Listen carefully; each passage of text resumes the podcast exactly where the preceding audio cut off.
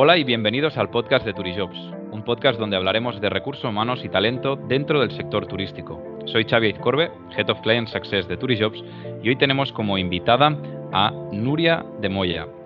Ella tiene una amplia experiencia dentro del ámbito de recursos humanos. Nuria ha sido directora de recursos humanos de la división de hoteles y resorts de Thomas Cook, eh, Global HR Business Partner de Hotelbeds. Eh, bienvenida, Nuria. Hola, ¿qué tal? Encantada. Muchas gracias por invitarme.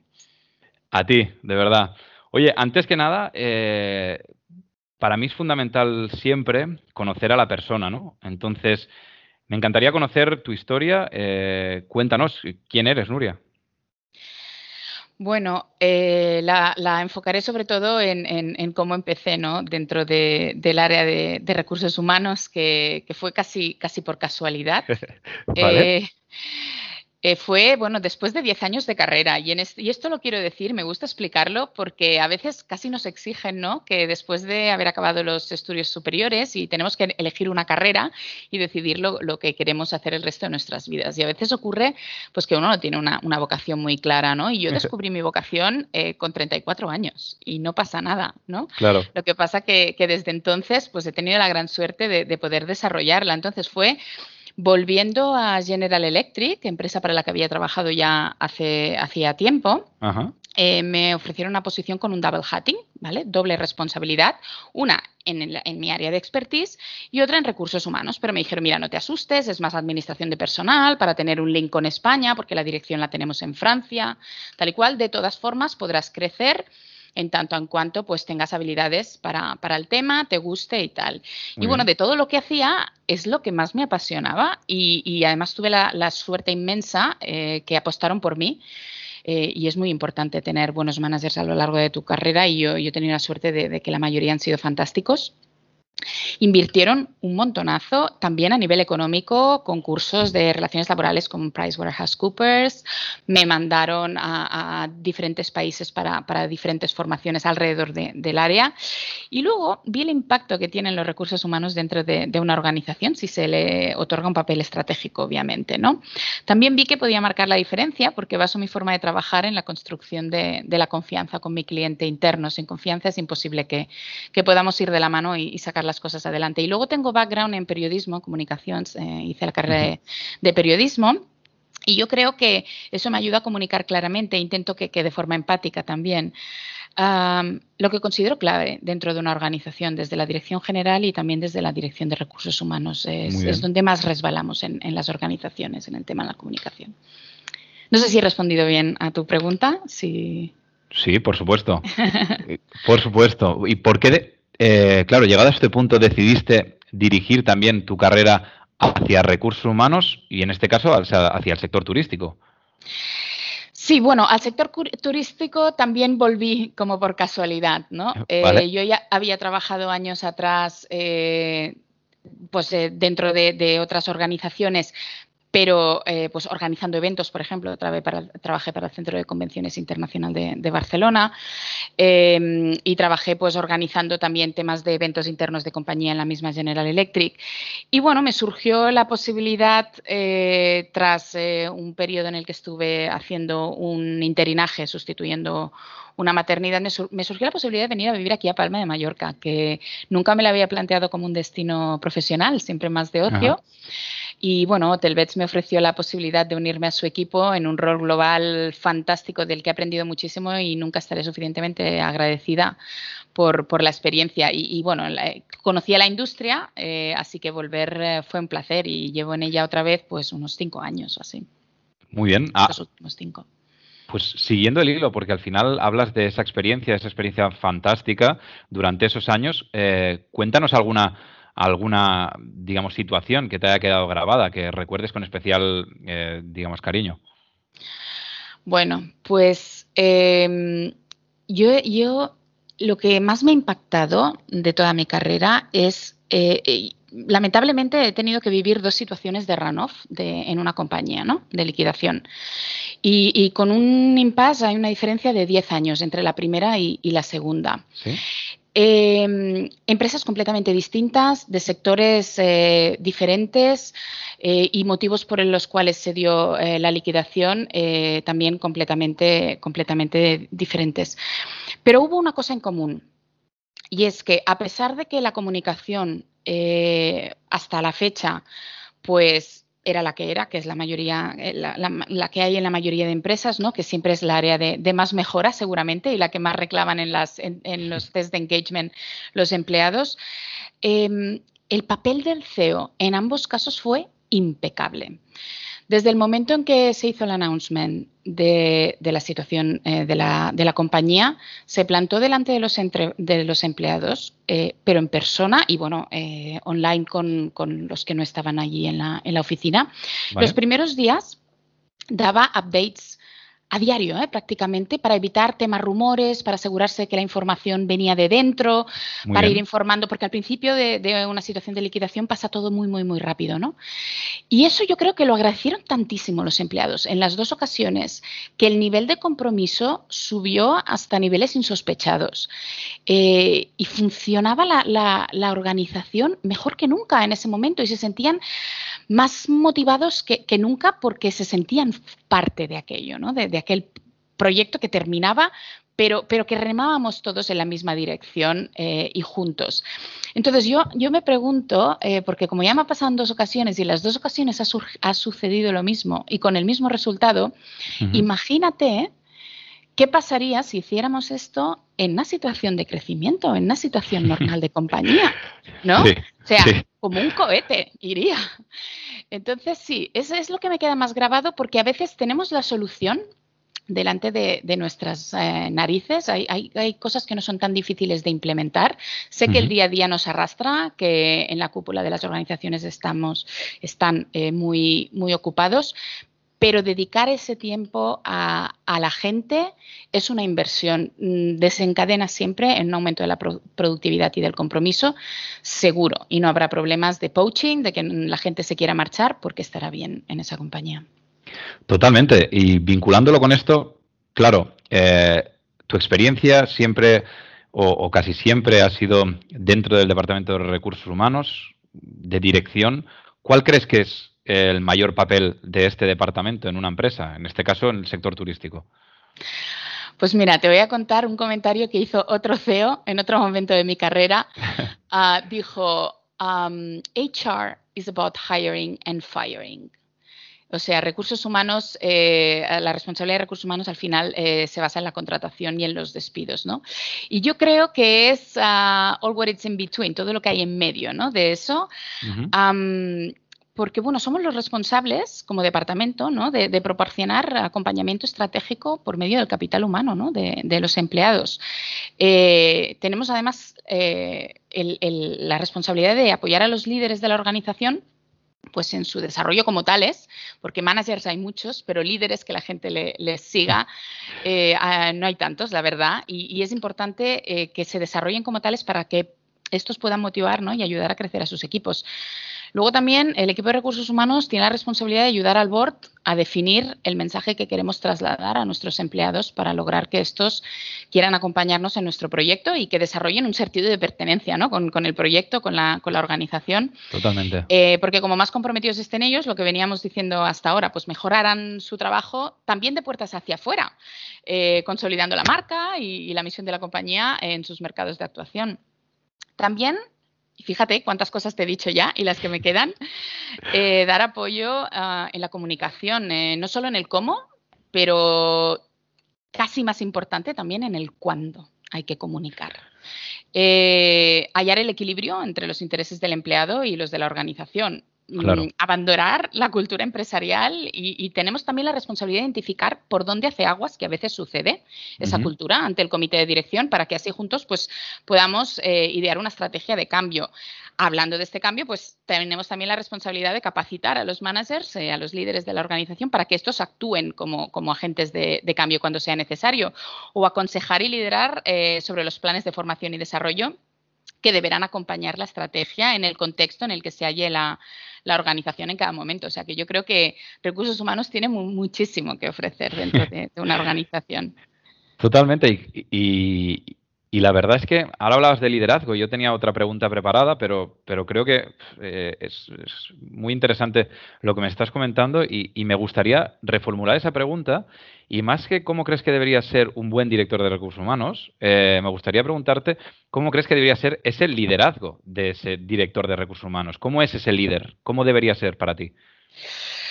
Pues mira, en general, recursos humanos es el eterno odiado de las organizaciones, ¿no? Eh, no es un, departamento de entrada cuando de recursos humanos, no has oído mil veces eso de, uff, recursos inhumanos, ¿no? Y todo esto. Y creo que tiene mucho que ver con el, con el liderazgo que tenga ese mismo equipo dentro de, la organización, ¿no? Porque... Eh, yo creo que hay un motivo detrás de esos comentarios y es eh, que sienten que, como área no, les apoyamos, que tenemos procesos demasiado complejos, burocráticos y alejados de las necesidades reales de los empleados. Y el objetivo de un líder de recursos humanos debería ser el de identificar qué les importa a nuestros colaboradores en el día a día y aterrizar todos esos conceptos teóricos que sobrevuelan nuestra área eh, en soluciones prácticas, ¿no? que les ayuden en su desempeño y en el desarrollo de sus funciones. Hay que hacer que, los procesos y, procedimientos corporativos a seguir se ajusten a las necesidades de cada oficina o de cada planta industrial o de cada región, ¿no? dependiendo del tamaño de la compañía, porque normalmente parten de la Dirección de Recursos Humanos y de la Dirección General un montón de procesos y procedimientos globales, pero luego hay que aterrizarlos ¿no? en, cada contexto. Eh, por otro lado, también creo que es esencial no abandonar al área de recursos humanos, em, porque suelen ser los grandes olvidados dentro de cualquier organización. Normalmente, eh, un empleado de recursos humanos debería ser el encargado de asegurarse de que todo empleado de, su área de apoyo, ¿no? a la que le está dando eh, soporte, pues esté bien, pero raramente existe una figura de un HR for HR proactivo, ¿no? Que vele por los intereses y las inquietudes del equipo. Y, en su ausencia, ese es el rol de los eh, managers líderes de, dentro del área de recursos humanos. Es importante que adopten ese papel, que estén muy presentes dentro de la función, eh, porque la figura del, del director de recursos humanos, yo creo que a menudo comete el error de estar siempre disponible hacia afuera, ¿no? Hacia el board, eh, va a reuniones de alta enjundia con inversores, con bancos, bueno, mil cosas.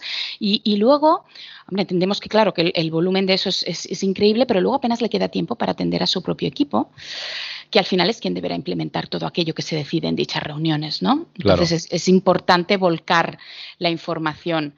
Em, y luego ocurre a menudo que, que que nos dedicamos a dar lecciones de liderazgo o de retención de talento a las diferentes áreas, pero no somos capaces de aplicarnos el cuento ¿no? y de tener nuestro propio departamento motivado. Entonces, por resumir, entender muy bien, son, dos cosas, entender muy bien el negocio para dar un apoyo útil y proactivo vale. y cuidar de su equipo, que al fin y al cabo es quien liderará, perdón, liderará y monitorizará la implementación de, todas las decisiones que se tomen alrededor de personas dentro de, de una compañía. Súper.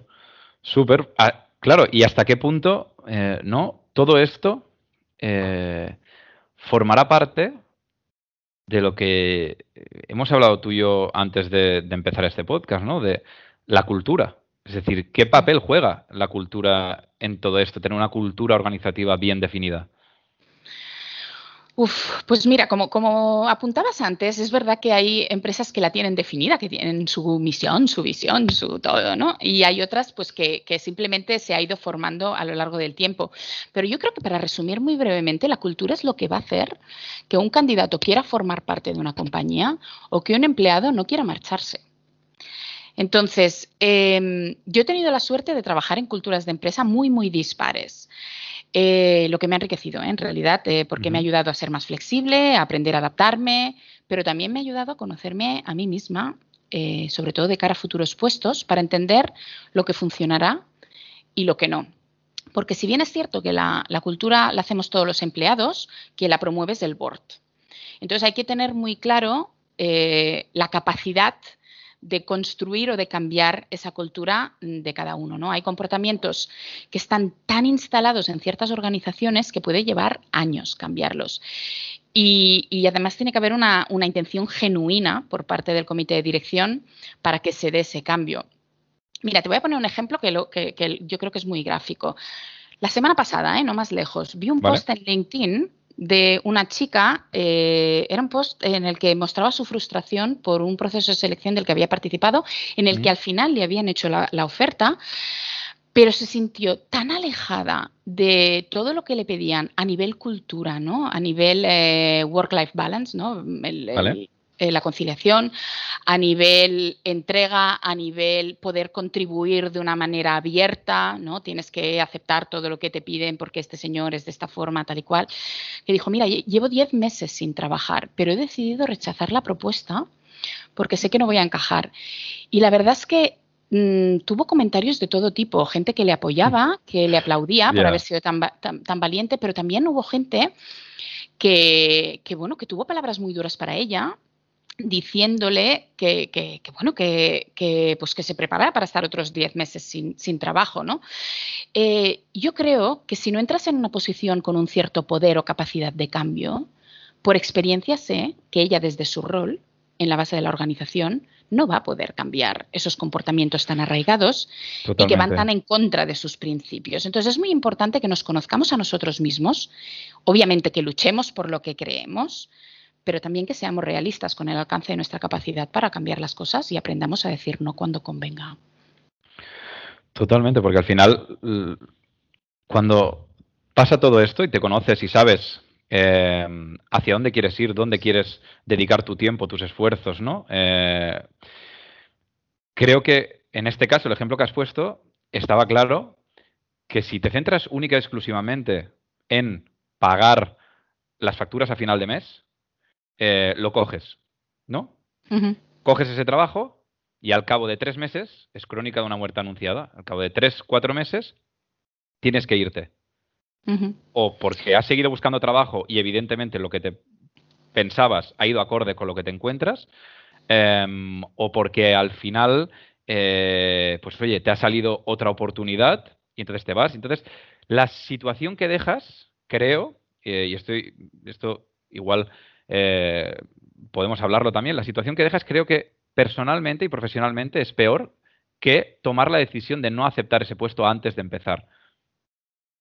Sí, sí, totalmente. De nuevo, eh, vuelvo a formular la misma frase. La cultura tiene ese poder, ¿no? de, atraer a posibles futuros candidatos fantásticos que van a contribuir de una forma genial a, tu proyecto o de hacer que la gente quiera quedarse o marcharse dentro de una organización. Exacto sí, sí, totalmente de acuerdo. Oye, y en estos momentos eh, en los que estamos, eh, Nuria, ¿cuál crees que será el mayor desafío para, para el sector turístico? Uf, son muchos los desafíos. Si empezamos a listarlos, y, yo creo que hemos escuchado todos muchísimo de los diferentes lobbies y, de la gente súper eh, erudita del sector, yo a lo mejor no lo soy tanto, entiendo más de, mi área, pero sí que creo, y te voy a hablar más de un punto de vista de capacitación de, la gente y de lo que pueden esperar eh, eh, los trabajadores dentro del área de, dentro de la industria del turismo. Yo creo que es muy importante entender que habrá que reformular nuestras propuestas, ¿no? porque algunos comportamientos han, cambiado ya para siempre. El cliente en este punto yo creo que ha modificado el orden de su escala de valores y quien piense que poniendo mamparas en las recepciones o QR codes en vez de menús en los restaurantes, o que con pasar un spray para higienizar el coche antes de alquilarlo o llevar mascarilla en las zonas comunes basta para que la gente le vuelva a apetecer viajar, yo creo que, que se equivoca. ¿no? Durante esta pandemia la mayoría de gobiernos, con algunas contadas excepciones, pero la mayoría lamentablemente han utilizado el arma más poderosa que existe para el control de masas eh, y que es el miedo. ¿no? Entonces, las toneladas de información eh, no siempre correcta o poco basada en criterios científicos, las normativas que surgen casi semanalmente ¿no? y que cambian a veces hacia comportamientos totalmente contrarios de las que salieron la semana anterior.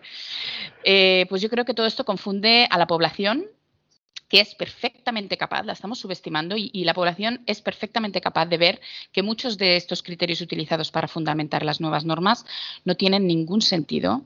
Porque a veces ha ocurrido que incluso las ha modificado, modificado en el último minuto por falta de popularidad o, de forma casi aleatoria, ¿no? Que por cierto, eso nos ha llevado en el sector eh, a, la locura casi, ¿no? A la hora de intentar adaptarnos a tiempo eh, igual que ha sucedido en otros sectores como la enseñanza y tal. Pero volviendo al tema, el miedo a enfermar, a perder un ser querido, a que nos vuelvan a encerrar y que nuestra economía se hunda definitivamente, hace que la gente adopte comportamientos conservadores en cuanto a temas como el viajar. Ahora tenemos menos dinero, pues por los ERTES, hay un alto índice de paro de nuevo, eh, quien está trabajando, pues porque prevé un, futuro incierto, también está en plan hormiguita guardando y no se atreve a gastar. Eh, además, podemos acceder a menos destinos debido a las cuarentenas y otras restricciones. Eh, y cuando por fin dejamos todo eso atrás ¿no? y reunimos el valor para, para, para, abandonar ese miedo y nos montamos en un avión, necesitamos que nuestra experiencia resulte inolvidable y que merezca la pena. Entonces, yo creo que el gran reto, volviendo al origen de, de tu pregunta, para la industria ahora mismo, es el averiguar los nuevos valores que nos mueven antes durante y después del viaje y saber adaptarnos a los mismos de forma rentable, muy importante. Estoy totalmente de acuerdo, porque al final eh, volveremos a viajar. No sabemos cuándo, Seguro, ni, sabemos cómo, ¿no? Eh, entonces. Es ese cómo que hay que, empezar a intentar anticipar. Y en ese cómo eh, va a estar no solo las personas que están ahora y gente que ame y profesionales que amen este sector, sino que van a estar aquellas personas que están ahora mismo estudiando. ¿Sí? Para esas personas que ahora puede ser que estén dudando un poco, que vean el futuro bastante incierto, como, como a veces lo vemos, ¿no? Eh, las personas que estamos dentro de este sector. Aún así, ¿qué consejo les darías tú a ese estudiante de turismo, de restauración, del, que está ahora mismo inmerso en, ese estudio? Bueno, sobre todo que no, que no se preocupen, eh, porque bueno, todas las situaciones son temporales. Yo sé que es muy frustrante haber estado estudiando con, con todo el ahínco y todas las ganas y cuando por fin vas a entrar en el mercado laboral, ese mercado laboral está casi hecho trizas. Pero les diría, lo primero, que, estén dispuestos a moverse, mm, adaptarse a diferentes organizaciones, regiones y culturas, porque es muy poco probable que encuentren un trabajo. Ya no hablo del trabajo de sus sueños, ¿eh? uno, uno cualquiera, porque en este punto no nos podemos poner sibaritas, eh, al lado de su casa. Entonces es muy probable que les toque cambiar de vida. Bueno, pues que estén abiertos a esto que siempre enriquece. Les diría también que casi olviden todo lo que han aprendido en la escuela de turismo porque vivimos en un mundo nuevo y que lo que valía hace seis meses hoy ya no vale ¿no? En, en muchos ámbitos que si no encuentran trabajo, que se empapen de los nuevos procesos y procedimientos de seguridad y salud relativos al servicio, que están disponibles en la mayoría de webs de las empresas del sector. Eh, que atiendan a webinars. Eh, hoy muchos de ellos son, son gratuitos eh, y hay webinars sobre tendencias en FB, en recepción, reservas, housekeeping, en comercial, bueno, en tu área de interés, ¿no? Entonces, nútrete, prepárate, porque el día que tengas una entrevista, que tarde o temprano va a llegar, que seas el mejor y sepas qué está pasando hoy. tienes que ser una persona informada. Súper. ese sería mi consejo. Totalmente de acuerdo. Totalmente de acuerdo. Y una vez han llegado, porque hablabas ya de nútrete antes de la entrevista. Sí. Perfecto. Ha llegado ese momento, le han dado la oportunidad, lo han llamado, le han dicho, oye, tu perfil nos encaja, eh, quedamos en tal sitio a tal hora. ¿Qué consejos les darías o le darías a, esa persona para ir a esa entrevista? Tres consejos. Tres. vale, es increíble. puedes dar más, ¿eh? No, no, bueno, tres. Eh, me parece un buen número. Eh, yo, la verdad es que me he encontrado eh, a más gente de la que quisiera no preparada, yendo no preparado a una entrevista y a veces te preguntas, ¿no? ¿Cuál es el interés que ese candidato ah, tiene en el puesto, ¿no? Entonces, sobre todo el ir preparado. ¿Y cómo? Pues, primero que identifique aquello que le diferencia al resto de candidatos. Me dirás, a ver, ¿cómo? Si no sé a quién me estoy enfrentando. Bueno, tú has ido a una escuela, sabes... Mm, quién tenías al lado y estos son los mismos que van a ir y aplicar al mismo rol. Entonces, ¿qué te hace especial? ¿Qué te hace diferente? Incluso en tu día a día, ¿no? Eh, luego, que entienda muy bien los entresijos de la organización para la que va a entrevistar, eh, de modo que, pueda describir de forma muy clara y lo más concreta posible cómo va a poder contribuir al éxito de esa organización. Y para prepararse está Internet a tope, el Google, está el Glassdoor para conocer bien las compañías eh, por boca de los mismos empleados y ex empleados. Eh, LinkedIn mismo, hay un montón de gente busca quién está en esa organización y qué dicen de ella, qué noticias comparten. hoy en día tenemos un montón de herramientas a nuestro alcance para ir preparados a una entrevista y saber de qué forma podemos contribuir.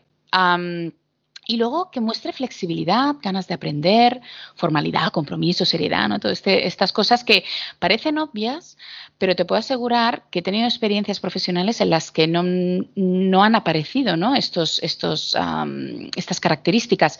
Y claro, hay gente que entrevista fenomenal, ¿no? Entonces el día de la entrevista te deja eh, alucinado y luego en el puesto de trabajo es un error. Y existe el caso contrario, gente que, es que no tiene capacidad para comunicar, para venderse a sí mismo, pero luego es un ¿no?